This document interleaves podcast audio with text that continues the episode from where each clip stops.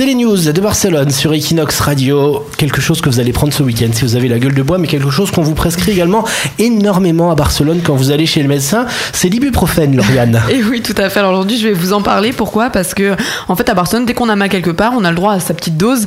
Euh, c'est clairement le médicament phare. Si on a mal à la tête, à l'estomac ou qu'on est fatigué, tu le disais, Nico, c'est encore toujours, euh, encore et toujours, pardon, lui qu'on prescrit. Mais prudence, puisque malgré les apparences, l'ibuprofène n'est pas un bonbon. Et pire encore, il peut s'avérer dangereux pour la santé. C'est en tout cas ce que révèle euh, une étude menée par les spécialistes de pharmacothérapie. Euh, L'ibuprofène augmenterait de 30% le risque de faire un arrêt cardiaque. En 2015, le ministre de la Santé avait déjà alerté la population sur les risques d'infarctus. Un conseil donc, si vous ne vous sentez pas très bien ce week-end, privilégiez la médecine naturelle. Merci Lauriane. En plus, c'est vrai que c'est pas cher ici l'ibuprofène, c'est 1,98€ la boîte.